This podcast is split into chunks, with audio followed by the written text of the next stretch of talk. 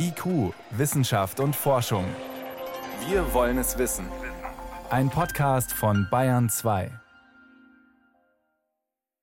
Drei Jahre Pandemie haben die Nerven strapaziert und deshalb kann man nicht oft genug sagen, die Fälle von Affenpocken weltweit, die jetzt gerade auftauchen, das ist eine völlig andere Situation als zu Beginn von Corona. Denn man steckt sich erstens sehr viel schwerer an, zum Beispiel über sehr nahen Körperkontakt, und man kann die Affenpocken gut behandeln. Trotzdem fragt man sich natürlich schon, wo kommen die denn jetzt auf einmal her? Die Frage geht an meinen Kollegen Moritz Pompel und vorangestellt, Moritz, wie viele Fälle sind es denn aktuell, die bestätigt sind? Also der aktuelle Stand ist, es gibt weltweit mehr als 330 Fälle. Die werden von der Weltgesundheitsorganisation gelistet. In Europa, da ist der Stand schon ein kleines bisschen veraltet. Das war von diesem Mittwoch. Da waren es ungefähr 120 Fälle, vor allem in drei Ländern, Großbritannien, Spanien und Portugal. In Deutschland Stand heute sind es zwölf Fälle. Und was ich ganz interessant fand, war, dass in Kanada ein Fall aufgetaucht ist bei einem Schulkind und dass man dort und auch in den USA vermehrt nicht reisebedingte Fälle feststellt, also bei Menschen, die eigentlich gar nicht unterwegs waren. Und das heißt, es ist also doch nicht nur eine Erkrankung, die Männer betrifft, die Sex mit Männern hatten. Das Gute an der Geschichte, es gibt bisher keine Todesfälle.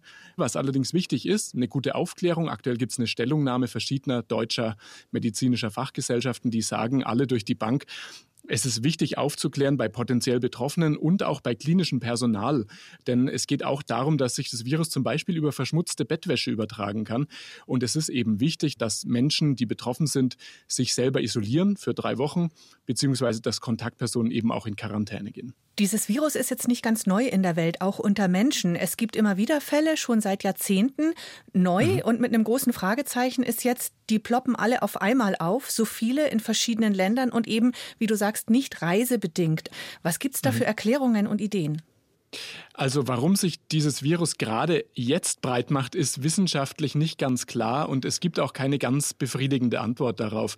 Möglicherweise ist es so, dass dieses Virus schon länger unter dem Radar herumschwirrt. Also du hast es gesagt, es gab immer wieder Fälle. 2003 das erste Mal außerhalb von Afrika, da ist es schon mal in den USA aufgetaucht. Und jetzt gibt es eben auch durch Corona eine besonders starke Aufmerksamkeit auch für Infektionskrankheiten. Es könnte also einfach sein, dass man jetzt sehr viel vorsichtiger ist, dass äh, Fälle auch sehr ähm, konsequent gemeldet werden plötzlich und dass man deswegen besser Bescheid weiß. Eine weitere Theorie ist aber auch, dass äh, nach dem weitgehenden Ende jetzt der Corona-Maßnahmen einfach wieder mehr Menschen auf Reisen gehen. Natürlich bleibt dann die Frage hier, warum war das dann nicht schon kurz vor Corona beispielsweise der Fall? Und da ist eben eine Möglichkeit, dass der Schutz nachlassen könnte, was das Menschenpockenvirus angeht in der Bevölkerung. Weil das ja seit 1980 als ausgerottet gilt und nur die Älteren sind noch geimpft aus der damaligen Zeit. Genau, so ist es. Was auch diskutiert wird, möglicherweise reicht eben schon ein, ja, man könnte auch hier von einem Superspreader-Event reden, aus, äh, um dann dafür zu sorgen, dass so ein Affenpockenvirus eben die Runde macht. Diskutiert wird da ja ein Festival auf Gran Canaria. Das Grundproblem bleibt natürlich, wenn man jetzt wieder nach Afrika schaut, wo der Erreger ursprünglich herkommt, dass der Mensch immer weiter in die Natur vorrückt. Und auch deshalb gibt es ja die Annahme, dass Virusinfektionen und Pandemien immer häufiger vorkommen auch. Spannend, die Bundeswehr-Uni in München hat untersucht, in welchen Körperflüssigkeiten das Virus vorkommt. Was ist denn da rausgekommen? Ja, ganz interessant. Also die Forscher haben Blut, Urin und auch Sperma untersucht. Speichel hat nicht dazu gehört, muss man dazu sagen. Ähm, und sie haben eben geschaut, wie hoch die Viruskonzentration dann in diesen jeweiligen Körperflüssigkeiten ist. Im Urin konnten sie keine Viren feststellen, in Blut und Sperma schon. Und im Sperma war die Konzentration besonders hoch. Das heißt zum einen, dieses Virus verbreitet sich bei einer Infektion im ganzen Körper. Und es könnte eben auch ein Hinweis darauf sein, dass es sich doch bei ungeschütztem Geschlechtsverkehr besonders gut verbreiten könnte. Man muss aber auch dazu sagen, es bleibt auch eine Schmier- und Tröpfcheninfektion, weil es ist ja gerade über diese infektiösen Pusteln, die dann entstehen, auch übertragbar. Deshalb ist es sicher keine rein sexuell übertragbare Krankheit. In Bayern sind auch zwei Menschen bisher erkrankt, infiziert. Weißt du, wie es denen geht in Ansbach in München? Also man weiß von dem ersten Patienten, der in einer Münchner Klinik behandelt worden ist, dass der anfangs ja mit Fieber und Grippesymptomen kam. Es sind dann auch diese Pusteln aufgetreten. Dem geht es sehr, sehr gut. Er müsste eigentlich gar nicht mehr im Krankenhaus sein. Er ist dort eben, weil er isoliert werden soll. Und das deckt sich auch ein bisschen mit der Erfahrung, die man bei den anderen Fällen bisher gesehen hat, dass es eigentlich eine Erkrankung ist, die jetzt nicht lebensbedrohlich ist unbedingt. Beruhigend zu hören, einmal mehr. Welche Ursachen hat das vermehrte Auftauchen von Affenpockeninfektionen in vielen Ländern gleichzeitig im Moment? Antworten von meinem Kollegen Moritz Pompel. Danke dir. Gerne. Und wir haben es gerade gehört, schon vor Jahrzehnten ist der erste Fall dieser Krankheit nachweislich bei einem Menschen aufgetreten, damals in der Demokratischen Republik Kongo. Seitdem ist das Virus in mehreren afrikanischen Ländern immer mal wieder aufgetaucht, auch in Nigeria, dort 2017 und seitdem immer wieder. Dunja Sadaki erzählt, wie Menschen in Nigeria auf die aktuellen Ausbrüche schauen. Ein weiteres Virus, das gefährlicher werden könnte? Das beunruhigt zumindest manche Bewohner von Nigerias Hauptstadt Abuja, wenn sie auf die Fälle von Affenpocken in Europa, Nordamerika oder Australien angesprochen werden. The outbreak of dieser Ausbruch von Affenpocken ist so beängstigend. Es gibt Informationen, dass nur diejenigen Affenpocken bekommen können, die Wildtierfleisch essen. Ich weiß nicht, ob das stimmt. In Nigeria kennt man die Affenpocken gut. In West- und Zentralafrika gelten sie als endemisch, die westafrikanische Variante als milde. Obwohl es auch schwere Verläufe geben könne sagt Ifedayo Adetifa, Direktor des nigerianischen Zentrums für Seuchenkontrolle.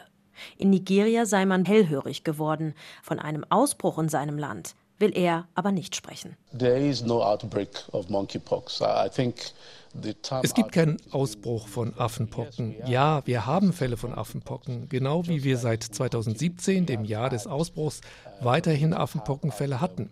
Von 2017 bis heute hatten wir etwa 558 Affenpockenfälle mit etwa acht Todesfällen. In diesem Jahr wurden 46 Verdachtsfälle gemeldet, etwa acht bestätigte Fälle und keine Toten.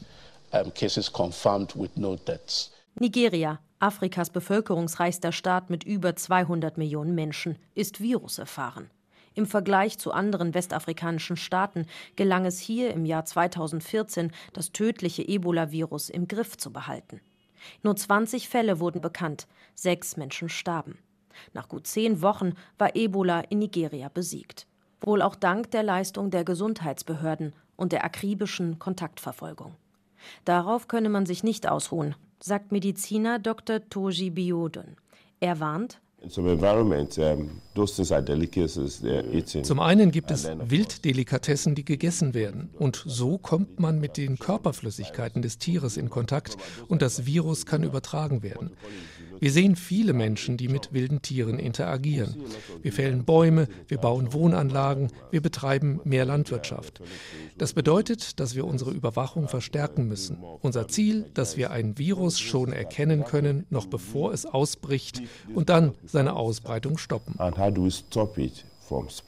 Affenpocken sind bei weitem nicht das größte Problem in Nigeria. Lassa-Fieber, Cholera und Covid-19 beherrschen die lange Listen von Krankheiten, mit denen die Behörden und Bevölkerung seit Jahren zu kämpfen haben.